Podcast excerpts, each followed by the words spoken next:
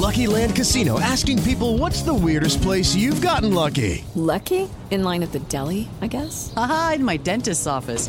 More than once, actually. Do I have to say? Yes, you do. In the car before my kids' PTA meeting. Really? Yes. Excuse me, what's the weirdest place you've gotten lucky? I never win and tell. Well, there you have it. You can get lucky anywhere playing at LuckyLandSlots.com. Play for free right now. Are you feeling lucky? No purchase necessary. Void where prohibited by law. 18 plus. Terms and conditions apply. See website for details.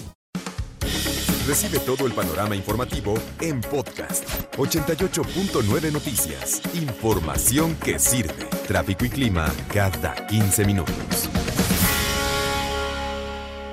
Allá en Acapulco pusieron en marcha un operativo. eh, le llamaron Refuerzo 2021. Eh, este operativo se puso en marcha ya para terminar el 2021 y siguió ahí funcionando. ¿Cuál era el propósito de este operativo? Tratar de combatir eh, la extorsión y el cobro de piso contra comerciantes, empresarios, transportistas, contra todo aquel que se dedica a ganarse la vida de manera honrada. Terminaron las vacaciones ya de fin de año. Se hace un corte de caja. ¿Y qué dicen aquellos que son afectados con la extorsión y con el cobro de piso? ¿Ha funcionado o no lo que están haciendo las autoridades allá en el puerto de Acapulco? Adriana Covarrubias. Buenos días, Adriana. ¿Qué tal Alejandro? Buenos días, buenos días a la Victoria. Así es, pues este operativo no ha funcionado y te comento que ayer llegaron también otros 200 efectivos del ejército mexicano al puerto de Acapulco, precisamente para sumarse a las labores del combate a la violencia debido a que Acapulco, Chilpancingo Iguala pues se encuentran dentro de los 50 municipios de atención prioritaria ante los índices de homicidios vinculados a la delincuencia organizada. Y pues ese operativo no ha funcionado tan es así que comerciantes establecidos adheridos a la FECANACO denunciaron que al concluir las vacaciones de invierno el delito de extorsión se ha incrementado, donde presuntos delincuentes les exigen ahora vía telefónica y de manera presencial un pago de hasta 30 mil pesos por negocio. El presidente de la FECANACO, Alejandro Martínez Sidney, dijo que presuntos delincuentes hasta el momento pues han hecho más de 25 llamadas a diferentes negocios, a propietarios de restaurantes, restaurantes bar, yates de recreo y bares. Son llamadas con ladas de Tijuana y pues les exigen hasta 30 mil pesos. La denuncia la han hecho a través del 089, donde han dado a conocer una lista de las llamadas telefónicas que han recibido estos propietarios de establecimientos y los números de cuentas donde les piden que se les haga los depósitos. Estos delincuentes, aprovechándose de esta circunstancia, han estado atacando al sector comercio a través de llamadas telefónicas y presencia en algunos establecimientos para buscar la extorsión. Y es que el líder empresarial señaló que o pagan impuestos o pagan la cuota a los delincuentes porque lo que es enero y febrero es cuando ellos tienen que pagar sus impuestos. Tenemos enfrente el gran reto fiscal del pago de los refrendos de licencias. Tenemos enfrente el gran pago de los prediales, de los refrendos de las placas.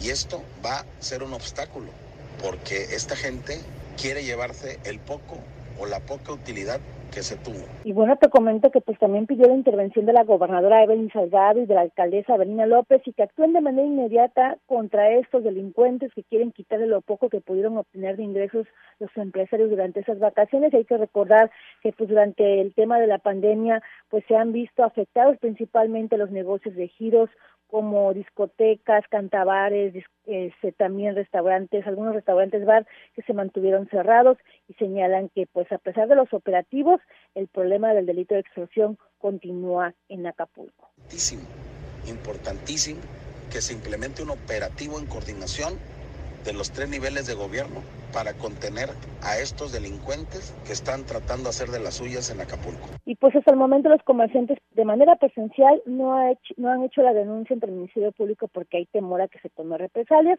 solamente lo han hecho vía telefónica a través de las denuncias del 089. Es la información. Fíjate, Adriana, me quedo con las palabras de Alejandro Martínez, el presidente de esta Federación de Cámaras de Comercio, Servicios y Turismo en Guerrero.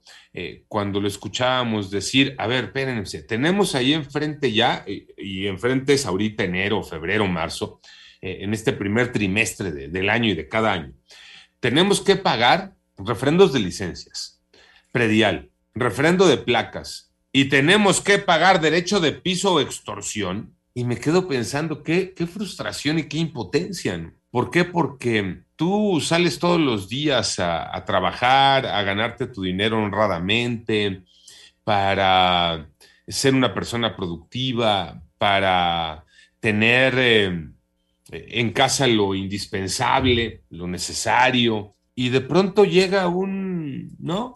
Tal por cual y te dice, a mí me tienes que pagar, en este caso lo mencionan, 30 mil pesos, ¿no? ¿Y en dónde está esa autoridad a la que tú le estás pagando impuestos? El pago de refrendo de licencia, el pago predial, el refrendo de las placas, que con ese dinero, Iñaki, estaría obligada esa autoridad a brindarte seguridad para que nadie llegara a robarte lo que es tuyo. Para algo pagas impuestos, ¿no? Para que te garanticen servicios, de todo. Y buenos impuestos. O sea, no pagas dos pesos. Para lo mínimo que, para lo mínimo que existe un gobierno, sí. es para que te garantice esa seguridad. Claro. Para eso los ciudadanos les otorgamos El voto. poder a un grupo de ciudadanos que se convierten en gobernantes y que lo que tienen que hacer de manera fundamental es la creación de un Estado, uh -huh. es brindarte seguridad. Cuando escuchas este tipo de historias, que no son nuevas, por supuesto, pero que no tenemos que perder esa capacidad de asombro cuando escuchas esto, pues es indignante.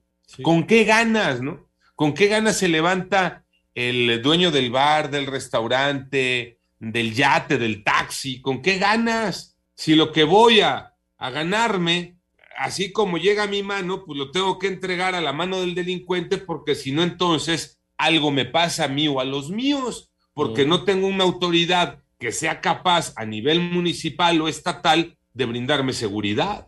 Y además tengo que pagar impuestos al gobierno. Además de eso, impuestos al delincuente y impuestos al gobierno.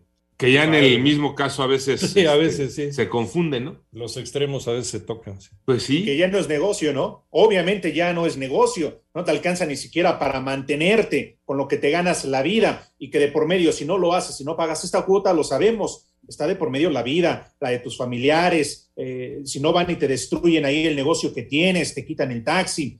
Híjole, y a lo mejor le voy a hacer al Villalbazo, pero de repente soy mal pensado, ¿no? muchas de las ocasiones, no siempre, pero muchas de las ocasiones, pues el gobierno y la delincuencia están coludidos.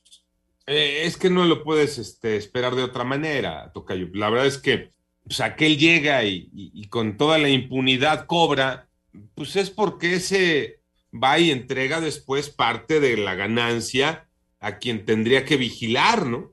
Esa es una realidad. No puedes entender este gran fenómeno, este gran... Eh, delito de la extorsión o del cobro del piso sin eh, la complicidad de una autoridad, la que sea. No lo puedes entender. No puedes entender que en este país estemos hablando desde hace 22 años ya, porque lo tengo muy claro, empezamos en el 2000, a hablar de la extorsión y del cobro de piso como el delito de moda. Han pasado 22 años y sigue siendo un delito de moda. Así de mal Así de mal estamos. Gracias, Adriana Covarrubias.